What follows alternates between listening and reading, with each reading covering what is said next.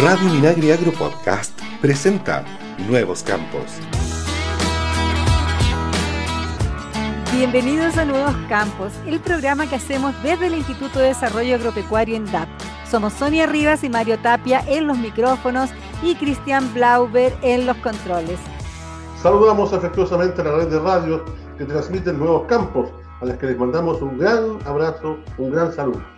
En esta edición, Mario, vamos a hacer una breve revisión de las principales noticias ocurridas en la pequeña agricultura del país y luego tendremos a nuestra entrevista de la semana con el director de INDAP Aysén, Patricio Urrutia, para conversar sobre las intervenciones que se harán en la pequeña agricultura en esta temporada otoño e en esa zona donde las temperaturas son bien bajas.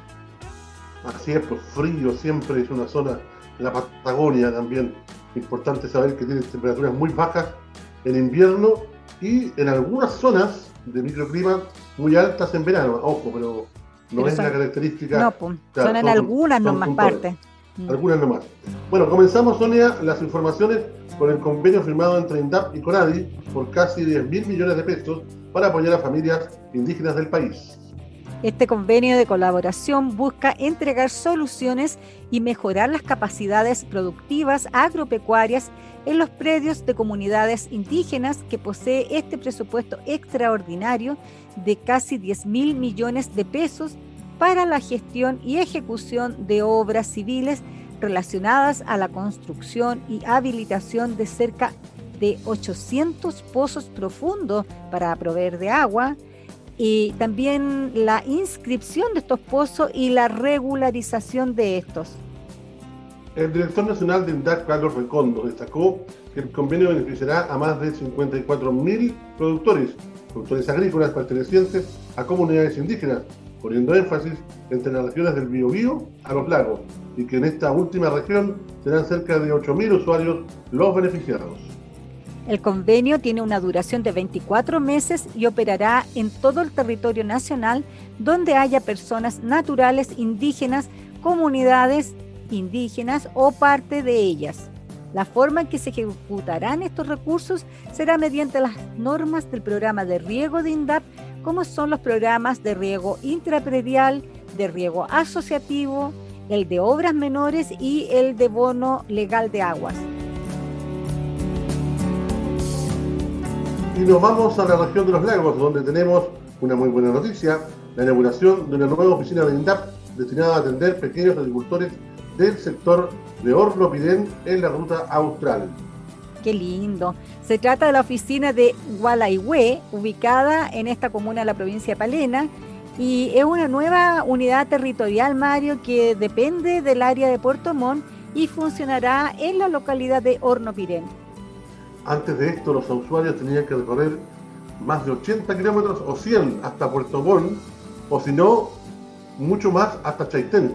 No tenían un área ahí en, en o en De esta manera se suma a las más de 120 agencias y oficinas de, área de INDAP en todo el país a través del territorio nacional. Las nuevas instalaciones se atenderá cerca de 260 productores agrícolas quienes reciben apoyo y asesoría técnica del Programa de Desarrollo Local Prodesal y del Programa de Desarrollo Territorial Indígena PDTI, los que eran atendidos por la Agencia de Área de Puerto Montt. Gran, un gran avance, Mario, y una muy buena noticia. Y de la región de los lagos nos trasladamos a la región de Valparaíso, donde productores de aceitunas de Santa María aseguran el riego con la construcción de un nuevo tranque a través del convenio entre INDAP y el gobierno regional que permitió concretar una serie de iniciativas en el Valle de Jahuel para recuperar este importante sector productivo. La primera de ellas fue el año 2013 cuando se concretó el primer tranque de acumulación de las aguas provenientes de las vertientes cordilleranas. Y este fue el hito inicial de una serie de proyectos e iniciativas que se tradujeron en una efectiva recuperación de este centenario sector productivo. El más grande y novedoso se materializó el año pasado con la construcción de la boca toma El Zaino, una infraestructura de compleja arquitectura que permitió captar las aguas en la parte alta del estero El Zaino y trasladarlas gravitacionalmente hasta el acumulador, que está unos 700 metros más abajo. Sin embargo, la sequía siguió a pesar de los avances en el aumento de agua. por lo cual se consideró necesaria la construcción de un segundo tranque de acumulación, el que se concretó hace pocos días. El proyecto permite la acumulación de 16.640 metros cúbicos y asegura el riego de los 250 integrantes del grupo de regantes, beneficiando a más de 300 hectáreas de cultivos, 90% de ellos destinados a la producción de olivos. Y de Valparaíso nos vamos a ir a la región del Maule, donde el SAC eh, entregó 400 litros de atrayente para trampas de la Drosophila Suzuki como parte de las coordinaciones de la red de alerta temprana de plagas. Esta iniciativa forma parte del trabajo conjunto que están llevando a cabo SAC, INIA e INDAP para la detección de plagas agrícolas de importancia económica, como es el caso de la mosca de las alas manchadas. A la fecha, el SAC ha hecho entrega de 750 trampas, 750 trampas a INDAP, 250 en un primer grupo y 500 más en un segundo aporte entregado hoy para la detección de la Drosophila Suzuki, las cuales están siendo distribuidas entre los pequeños agricultores de verdes de la región, con el fin de hacer una detección temprana de esta plaga. Y nos vamos a despedir con una noticia de la región de O'Higgins, donde se está desarrollando un innovador proyecto en la localidad de Litueche. Allí, Marilyn Marcha, la usuaria de INDAP, junto a su hijo Víctor Bellá, está dedicada a la producción de nopal, un superalimento que tiene varias propiedades medicinales y nutricionales de alto contenido en fibra dietética, se destaca también por ser rico en antioxidantes, minerales y vitaminas, contribuyendo a su consumo a prevenir enfermedades como la diabetes, hipertensión y obesidad. El nopal, el nopal, Mario, es un vegetal que se obtiene de un cactus denominado opuntia, el que crece en forma silvestre en gran parte de Latinoamérica, teniendo su epicentro en México. En Chile solo se consume masivamente el fruto del nopal, que es la tuna, a diferencia de países como México, en donde las paletas de la planta también son consumidas habitualmente en la dieta. Hay una canción del famoso Javier Solís que dice para subir el nopal. Mira. Debe ser de relación con eso. y hay, otra, nopal, y, hay otra, y hay otra que dice me he de comer esa tuna. Por eso, por ahí va, por ahí va. y son, mira, y son precisamente las paletas del nopal las que tienen las propiedades nutricionales que la convierten en un superalimento.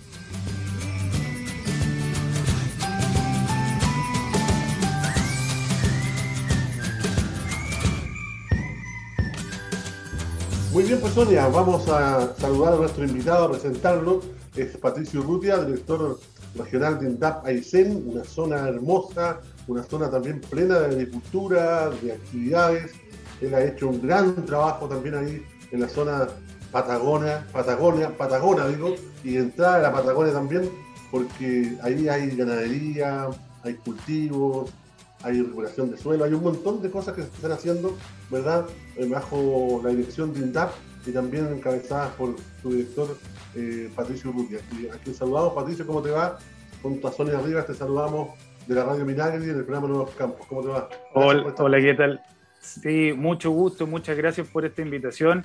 Un agrado poder compartir con ustedes, saludar a Sonia, por supuesto, Mario, gran amigo del INDAP, ¿cierto? Que, no, que nos tiene conectados permanentemente para mostrar un poquito lo que estamos haciendo acá en este rinconcito de Chile. Así que efectivamente, tal como dices tú, estamos haciendo hartas cosas muy, muy interesantes eh, y es otro, otro estilo de vida acá en, en, en Aysén eh, y es bueno compartirlo y que el resto de la gente se entere también de lo que estamos haciendo como INDAP en todos los rinconcitos de Chile.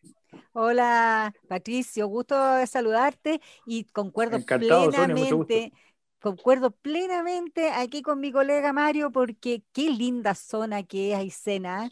Es un poco hostil a, ¿ah? lo mejor para vivir por el frío, porque las distancias son largas, pero es maravillosa, una zona preciosa de conocer. No, sé si, no sé si compartimos el hostil, ¿ah? yo creo que el clima ha estado cada vez mejor y, el cambio climático. el frío. ¿ah?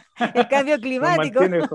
El cambio climático, oiga, no es mentira, el cambio climático, como dicen, llegó para quedarse y hasta ahora, por lo menos en este rincón de Chile, eh, por ahora nos ha traído algunos beneficios, de los cuales vamos a comentar un poquito más adelante si gusta, pero es un tema que hay que adaptarse, es una realidad, efectivamente. La Patagonia ya no está tan hostil como era antaño, yo recuerdo la infancia con grandes nevazones, hoy día hay, hay nieve, pero, pero se ve que hay un cambio, no, no es lo mismo. Qué increíble. ¿ah? Oye, Patricio, vamos a ir con nuestra primera consulta de este programa que, estamos dedicando a la agricultura de Aysén, donde también, además de las cosas que dijo Mario, hay harta innovación.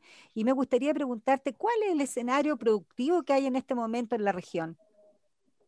El escenario productivo, mira, qué bueno el, tema, porque la verdad que eh, es, es muy desconocido. Probablemente uno en el resto de Chile asocia el escenario productivo ganadero agrícola del CEN, eh, principalmente con la ganadería, en el fondo. Eh, yo creo que entre Aysén y Magallanes, y aprovecho para mandarle un gran saludo a nuestro director Peter Brasi, eh, debemos compartir una imagen que, tienen de nosotros respecto a la ovejería o la producción ganadera, y que no es mentira, y que, es así.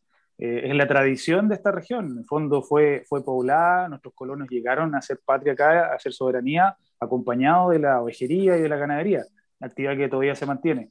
Pero efectivamente estos últimos años hemos visto cómo un poco producto de este fenómeno cambio climático, eh, la globalización también en su efecto de llegar con tecnología a todas partes, estar más conectados y tener conocimientos nuevos, nos ha permitido ir diversificando. Hoy día yo les puedo contar, estuvimos hace unos meses atrás con nuestra ministra de Agricultura eh, viendo eh, fruticultura en Aysén, imagínense, algo que hace años atrás no se, no se conocía, eh, hace unos poquitos, unos 10 años probablemente empezamos con el tema de las cerezas, en un tema muy particular en la, cuenca del Carrera, eh, y hoy día podemos hablar de que esta diversificación de fruticultura se extiende en toda la región, ya sea con la recolección de productos forestales no madereros, ¿cierto? Ustedes hablaban recién de los nopales, ¿cierto? Del, eh, y acá tenemos, por ejemplo, los maquis, ¿cierto? Que son superalimentos, ¿cierto? El calafate también superalimento. Eh, y eh, también pensar en producción ya de, otro tipo un poco más intensivo, ¿cierto? Frutillas, arándanos, la misma cereza que en el fondo extiende la superficie de producción a, otros rincones, no solamente del General Carrera, que tiene ahí una especie de microclima que siempre hemos llamado. Eh, asimismo, los cultivos bajo plástico en materia de hortaliza han ganado terreno, eh, se han transformado en una excelente opción al tener acceso a tecnología, por supuesto, en una excelente opción porque genera una fuente de recursos que en fondo es más inmediata, ¿cierto? La ganadería es un negocio de un ciclo anual, ¿cierto? En resumen, hemos tratado de ampliar la oferta para nuestros productores más allá de la ganadería y de los cultivos que mencionaba Mario, que también se ha hecho un tremendo trabajo a través del sistema de recuperación de suelo, ¿cierto? Eh, pero también diversificando justamente en fruticultura, en hortaliza, la gente está acá produce de, de manera natural, ¿cierto? Eh, estamos dando los primeros pasos hacia la agroecología, ¿cierto? Que es tan importante. Eh, así que la verdad es que tenemos un montón de cosas para conversar. Yo podría estar todo el día con ustedes compartiendo cosas y ¿cachai? que estamos haciendo. Ahora, eh, todo esto se hace un poco complicado, aunque se está haciendo, pero se hace un poco complicado, me imagino, con, con el tema pandémico. Yo sé que los índices rurales son muy bajos respecto a los índices urbanos de la, de la pandemia de los contagios y la incidencia, pero de todas maneras los protocolos existen y las medidas existen para respetarlas.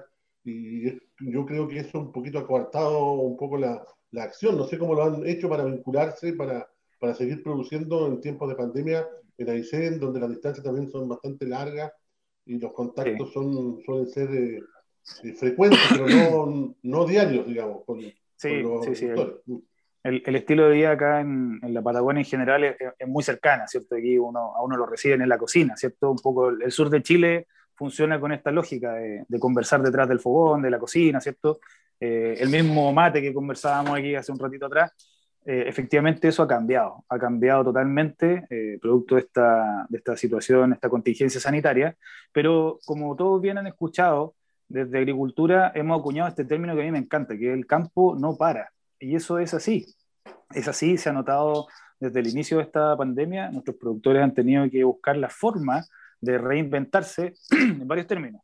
La reinversión productiva, eh, hablemos de buscar nuevos canales de comercialización, los delivery, ¿cierto? los medios electrónicos que le permiten estar en contacto remoto con, con sus clientes, eh, pero también eh, reinventarse o adaptarse a esto de recibir a los funcionarios eh, que, genera hasta un poco de ansiedad, ¿cierto? El, contacto, la distancia, eh, es muy difícil, ¿cierto? Se ha hecho difícil, a todos nos pasa acá los sureños, mantener las distancias. Lo hacemos. La verdad que ha sido un periodo de adaptación, yo creo que nuestros productores y, nuestros funcionarios sobre todo lo han, lo han podido lograr.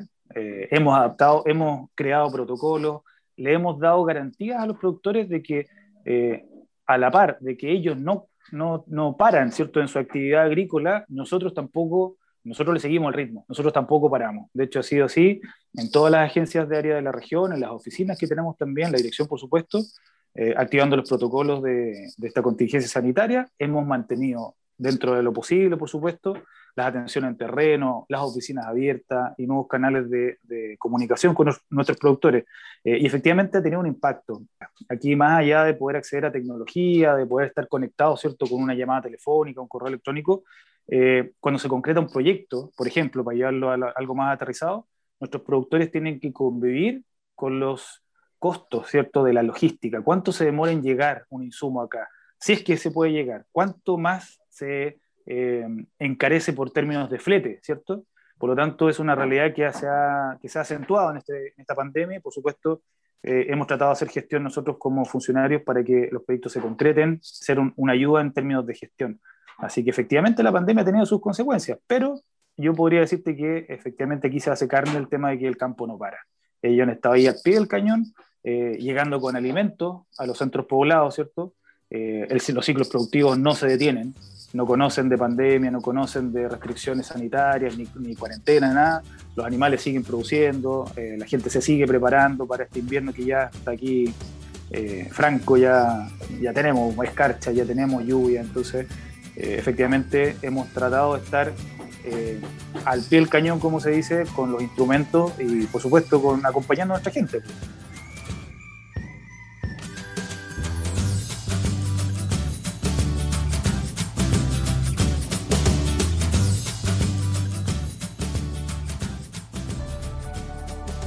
Querida campesina, quiero darle las gracias, porque en mi casa nunca faltaban la fruta y las verduras. Gracias por su chispeza, por no parar y porque así todo Chile se puede alimentar. Por eso, yo cuando grande quiero ser como usted. Quiero ser una campesina chilena. Muchas gracias, familia campesina. Súmate tú también y entra en dap.gov.cl y déjales tu saludo de agradecimiento. Estamos de regreso con nuestra entrevista de la semana en que tenemos de invitado especial al director de ICEM, Patricio Urrutia, con quien estamos conversando sobre la agricultura que se desarrolla en esa zona del país. Bueno, eh, en la anterior bloque yo dije que tenía hartas consultas que hacer y a mí me gustaría saber, por ejemplo, cuáles eh, son como los acentos en los que hoy día los productores tienen que poner más atención en materia de preparación para este periodo invernal. Por ejemplo, yo he visto que ustedes tienen un concurso ahí eh, que se, y también ha, ha habido llamados a que contratan el seguro ganadero bovino y también ha habido entregas de, de alimentación para los animales preparándose para este invierno. Bueno, tal como señala, son, son varios los, los, focos que tratamos de abordar en esta época. Eh, y no solo ahora, ¿eh? ahora que estamos ya en mitad de mayo, venimos hace varios meses trabajando justamente eh, de la mano, ¿cierto?, con eh, agricultura en, en, bloque, ¿cierto? SAC, INEA, la misma Seremia de Agricultura, y nuestro Seremia ha sido el líder de un poco de esta campaña eh, en que tratamos de que nuestros productores estén lo más cubiertos posible. Y eso requiere, bueno, dependiendo del rubro, por supuesto, requiere de, de tomar medidas y, y, generar algunas acciones. En lo particular, como comentaba al principio, bueno, esta zona que es ganadera, ¿cierto? el 80% de nuestros productores acreditados se define con vocación ganadera, así que imagínate, eh, eh, una tremenda cantidad de, productores. Entonces, el mensaje ha sido súper potente desde el inicio. Aquí hay que estar preparado. Eh, el ciclo productivo ganadero define que más o menos entre marzo y mayo es el periodo en que se producen las ventas de ganado, ¿cierto? Por lo tanto, el llamado fue por ese, en ese aspecto, ¿cierto? A que la gente descargue los campos ¿A qué me refiero? Que además de la, de la venta de los terneros, ¿cierto? Que es el principal ingreso ganadero, ¿cierto? O de las crías de cordero, ¿cierto? En el caso de los lanares, además eh, sea muy, eh, llamémosle, criterioso para definir justamente el rebaño con el que va a pasar el que sea lo justo. Este año ha sido muy bueno en términos de precio, ¿ah? tanto para terneros como otro, otras categorías, vacas adultas, que sé por lo tanto, es una buena alternativa porque genera el ingreso del año, ya lo comentábamos a su momento. Entonces, es, fundamental que la gente aproveche este periodo de venta y descargue los campos, así pasa con la carga animal adecuada durante el periodo más crítico, ¿cierto? Lo segundo es por supuesto, prepararse en términos de alimentos. Eh, y aquí hay una estrategia que, aborda un par, de, acciones. Puede ser la cosecha del forraje, por supuesto, que es lo ideal, es producción propia, ¿cierto? Y para eso, obviamente, tenemos varios instrumentos que, que se acoplan a esta acción. Primera estrategia que es a través del CIRS, ¿cierto? Este sistema de incentivo de recuperación de suelos para que nuestros productores establezcan pradera y produzcan su propio forraje. Asimismo, eh, empezamos con una campaña potente desde enero, ya apenas nos cargan los presupuestos, ¿cierto? Para eh, incentivar a nuestros productores que participen del programa de pradera suplementaria. Eh, ese es un, en el fondo son, son recursos concursables para que efectivamente igual que con el CIRS, nuestros productores establezcan praderas que se van a consumir en la temporada, en la primavera siguiente, en fondo. ¿Qué ganamos con esto? Que ellos no tengan que endeudarse, que no tengan que comprar forraje, sino que van a tener la posibilidad de producir eh, en sus mismos predios, ¿cierto? Eh, es una tremenda, una tremenda herramienta. Y complementario a aquello, tenemos obviamente un potente programa que es prácticamente la mitad del presupuesto del INDAP, que es el, el programa de crédito. Y ustedes, como bien saben, el INDAP al no ser una, una, institución con fines de lucro, otorga hoy día unos créditos que son tremendamente blandos en materia de intereses eh, y que nuestros productores conocen perfectamente bien y que les permite acceder eh, con estos créditos de operación, ya sea a los recursos para poder cosechar el forraje, todo lo que tiene que ver con contratación de maquinaria, ¿cierto? La labor de la cosecha, que ya fue en, en, en términos de tiempo, ¿cierto? O para poder comprar forraje eh, que sea requerido en los meses más críticos, ya sea fardos de, pasto, bolos, silo o alimento concentrado. Así que una, una, buena herramienta y que muchos de nuestros productores eh, toman justamente en este, en este periodo para estar preparados. Y último, pero no menos importante, yo creo que fundamental a estas alturas de, de la vida, ¿cierto? Es contar con los, el instrumento de seguro ganadero. Hemos hecho una campaña, bueno, yo les cuento mi experiencia, yo, yo trabajo hace harto años en el INDAP, y me, me, ha tocado afortunadamente pasar por, por varias, varios departamentos, varios, varios, desde ejecutivo, jefe de área, asistencia financiera, varias cosas. Y me tocó la partida del seguro ganadero. Desde aquellos años venimos insistiendo a nuestros productores que es una tremenda y potente herramienta.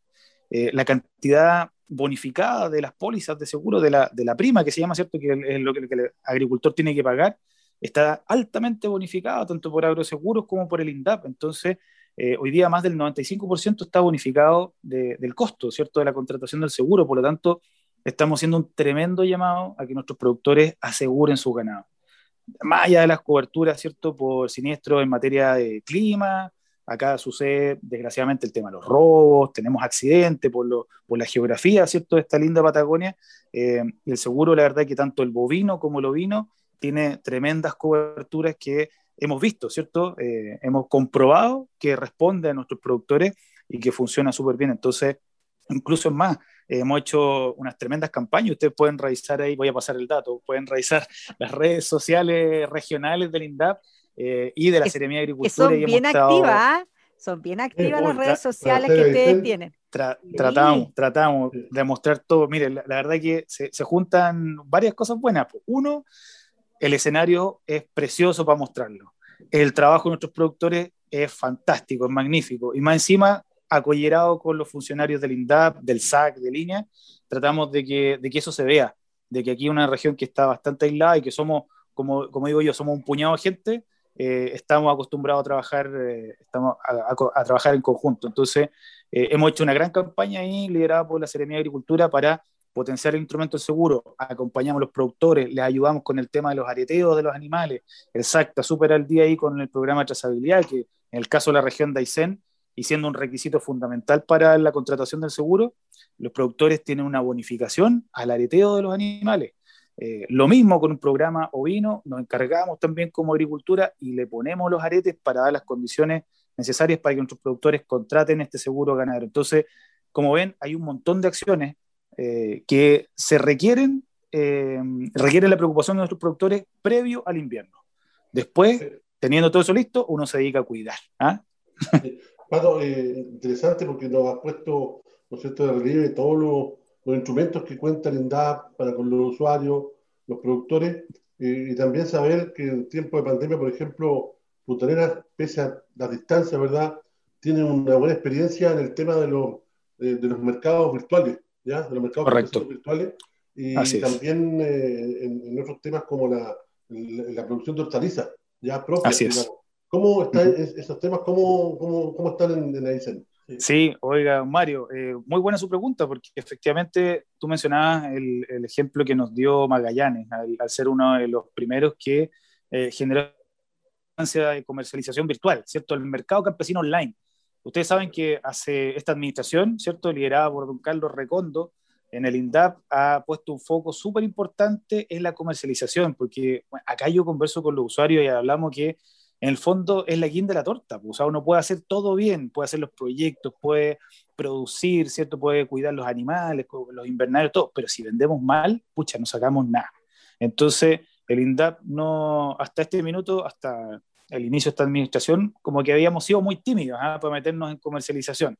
Pero eh, don Carlos Recondo nos puso el desafío, y lo encuentro tremendamente potente como mensaje, de colaborar para que nuestros productores eh, vendan lo mejor posible rebuscan sus costos, por supuesto, y lleven todo en orden, eh, pero el, canal de comercialización que no falle. Y en ese sentido, eh, aceptamos el desafío que puso Magallanes, no solo en Aysén, por supuesto, lo hicimos a nivel nacional, de eh, un poco transformar o dar la oportunidad para que nuestros campesinos, nuestros mercados campesinos tradicionales, ¿cierto?, presenciales, tuvieran una voz a través de los medios virtuales. Se generaron unas páginas de internet, ¿cierto? Donde nominamos a todos los productores con sus distintos rubros, productos, contactos, ubicación, y créame que funcionó impecable. Hasta ahora nuestra gente, nosotros conversamos con los comités, con las agrupaciones de campesinos, hortaliceros, que cada vez son más, eh, y la verdad que no han, no han parado de vender parece que mientras más restricciones hay, y esto en el fondo no, no voy a ser polémico en lo que voy a decir, ¿ah?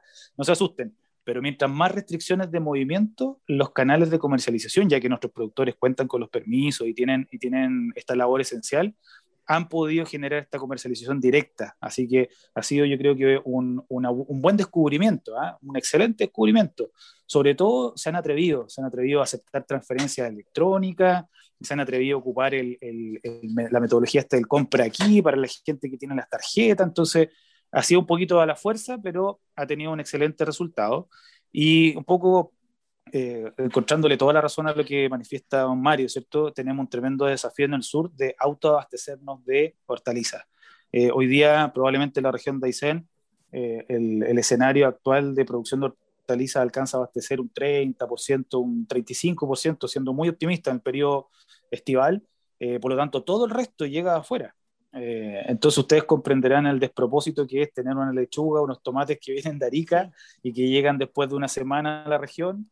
Eh, bueno, es mucho mejor, es mucho más sano y uno nota las grandes diferencias en términos de calidad respecto a la verdura que se produce acá. Fruta y verdura, acuérdense que estamos aquí explorando. esa es la, innovación que han tenido en los últimos años estas, las regiones más australes. Oye, Patricio, nosotros estamos llegando al final de nuestro programa. Lamentablemente podríamos haber seguido conversando mucho más, pero te vamos a volver a invitar porque es una zona que tiene mucho, mucho por, por, comentar y contar. Y, y para terminar, finalizar, ¿cuál sería el mensaje que tú le podrías dar a los agricultores?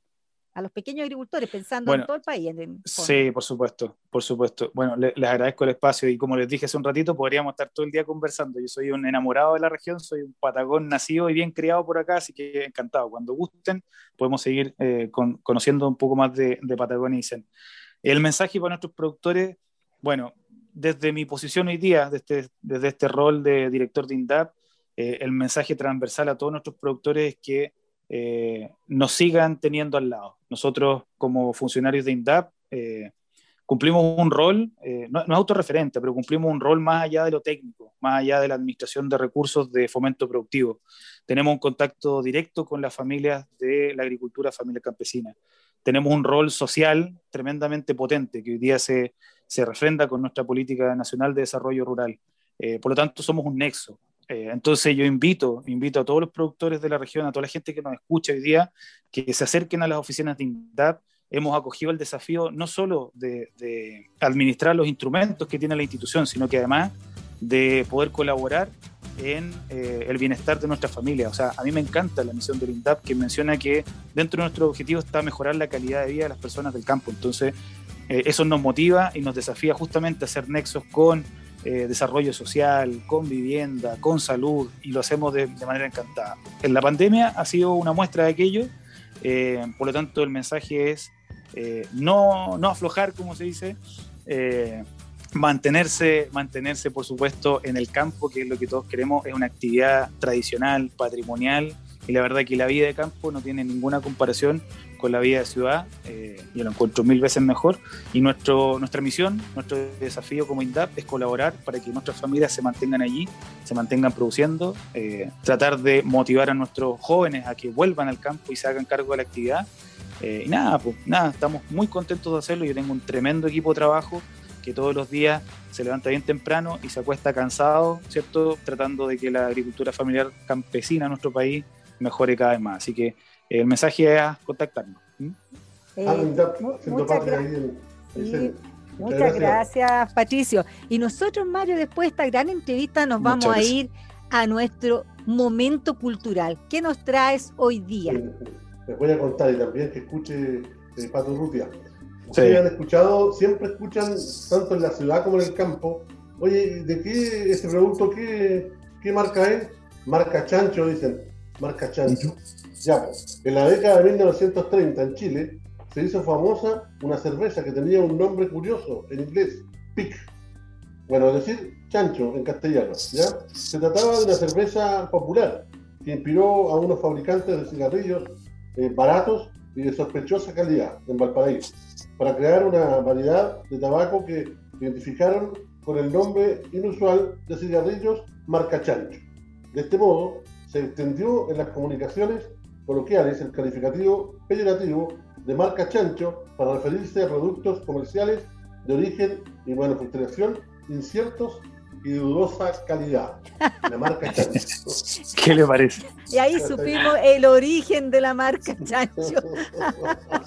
bueno, y de esta manera. Está buena. sí, de esta manera. Todos los días se aprende algo. Sí, nos estamos despidiendo de esta versión de Nuevos Campos. Eh, les pedimos que nos sigan, los invitamos a que nos sigan en nuestras redes sociales y también ingresen a nuestra página web www.indap.gov Cuídense mucho. Chao, chao. Chao.